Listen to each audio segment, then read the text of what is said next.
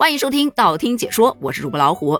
各位大朋友、小朋友们，你们要提高注意了，因为现在骗取压岁钱的手法又更新了。相比较之下，往年的我帮你交学费、帮你存起来，简直弱爆了。为什么这么说呢？你有听说过钱会过期的吗？这不，近日有一位舅舅指着自己外甥女手头上的那一大片红彤彤的一百元现金，就跟她说：“哎呦呦呦呦，你这些钱都过期了，这拿出去都没法用啊！你看看，随便拿一张，哎呦，这二零一九年的过期好几年了。哎呦，这个你看，二零零五年的这过期多少年了？这外甥女不信呢，随便拿一张一看，哎，过期了。”又拿一张，哎，这张也过期了，然后就开始嚎啕大哭，我一张都没有了，全过期了。舅舅就安慰他说呀，别哭了，你看舅舅这有五十，舅舅现在就带你出去买好吃的，把它花掉啊。你这些过了期的钱，舅舅就帮你扔了。这外甥女眼泪一擦，谢谢舅舅，还是舅舅好。其实啊，还是吃了没有文化的亏哈。纸币上的年份，它其实是指的这一版别的发行年份，并不是过期年份呐。很多网友就说呀，这孩子但凡下载个反诈 APP，也不至于被舅舅骗得那么惨。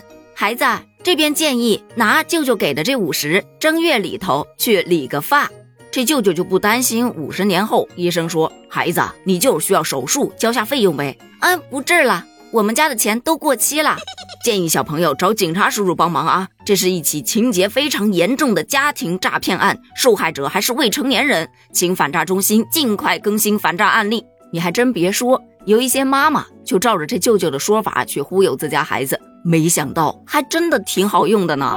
说到压岁钱，对于小朋友来说是非常非常开心的一件事儿，但是对于成年人来说呀，这就是一个非常大的负担了。近日啊，还有这样一则话题。说压岁钱快要压垮农村老人了，为什么会这么说呢？那是因为，首先，农村的老年人他们兄弟姐妹都很多，所以像外甥、外甥女、侄子、侄女也会特别的多。侄子、侄女呢，也基本都会生小孩，而且一生都是两个、三个。过年这些孩子来拜年，你不能说只给自家的孙子孙女吧，至少一个孩子就是一百块，有的是两百块，一二十个孩子就得一两千块。而在农村本身收入就少，存半年的钱可能一两天就发完了，所以每年一到发压岁钱这个时候，就真的能压垮很多的农村老人。但我个人觉得，城里的老人他就不苦啦，尤其是对于那些没有退休金的，本身城里头的红包数额是更大的，而且有的说外公外婆一给给五千，给一万，到自家的孙子孙女，你拿少了吧，拿不出手；拿多了吧，他压力就真的很大。除了老人，中年人不也很苦吗？反正在我们这儿是要给孩子压岁钱，老人的也得给。如果说老人你不给压岁钱，你多少要买个小黄金呐，再要不就买点别的什么。除此之外，还有来自于父母的压力。这点怎么说呢？打个比方啊，我有个朋友，一年也就回去一两次，家里那些亲戚啊也不怎么来往。他姑啊带着小孙子来他们家拜年，他就给包了两百块钱的红包。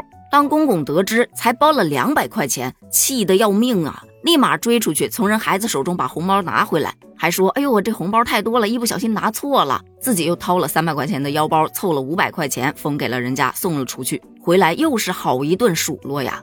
原因无外乎就是红包给少了，没面子，觉得自家儿子啊可能在外头混得不好了，这不能让人家看不起，红包必须得包得厚一点。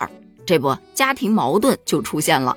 那除了家庭矛盾，朋友之间也会因为红包而翻脸。比方说，我还有个朋友，过年之前给他的好姐们寄了差不多一千块钱的特产，他姐们来他们家拜年，就给他提了大概两三百块钱的东西吧，他也没在意。人孩子走的时候，他还追上去给了一千块钱的红包。后来他带着自家孩子去给姐们家回礼，哎，提了大概五百多块钱的东西。临出门，姐们也是非常上道啊，又给他家孩子塞了个红包。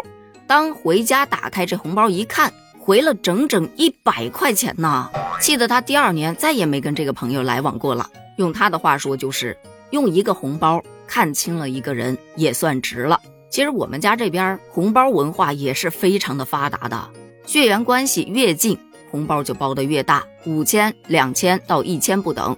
那关系远一点的，五百、三百、一百不等。尤其是以前单身的时候，以及刚刚结婚还没有生孩子的时候，那就是纯亏。后来生了孩子之后，送出去的多多少少还是能收回来一些的。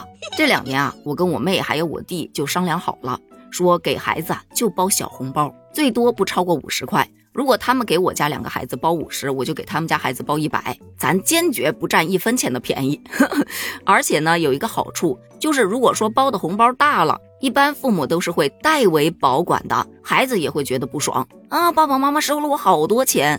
但是呢，你包个小红包就不一样了，父母根本就不要，那么他就可以自己拿在手上，想买啥买啥，反而更开心了。而我们对外呢，基本都是别人给我们家孩子多少，我们就还回去多少，尽量做到不占别人的，但也不亏本儿。说是这么说了，但每年还是会亏不少钱的。所以，当压岁钱快要压垮农村老人这个话题出来之后，引发了大众的共鸣。其实，压岁钱说白了是一种民俗，又叫压岁钱，就是鬼鬼祟祟的那个岁。岁在古代就是代表一种不吉利的东西。借用老人给压岁钱的这个习俗来表达一个美好的愿望，希望孩子不要有任何不吉利的事情发生。但是近些年呢，压岁钱确实是越来越跑偏了，形成了一种互相攀比的风气。把它跟面子挂上钩之后，多少就有点变了味儿了。现在很多的主流媒体啊，包括像民政啊、妇联呐等单位，都在加强宣传，让压岁钱回归本意。全国多地也都在通过各种的方式来引导群众合理的送压岁钱。对此，你又是怎么看的呢？你觉得让压岁钱回归本意有必要吗？你觉得压岁钱给多少会更合理呢？欢迎在评论区发表你的观点哦，咱们评论区见，拜拜。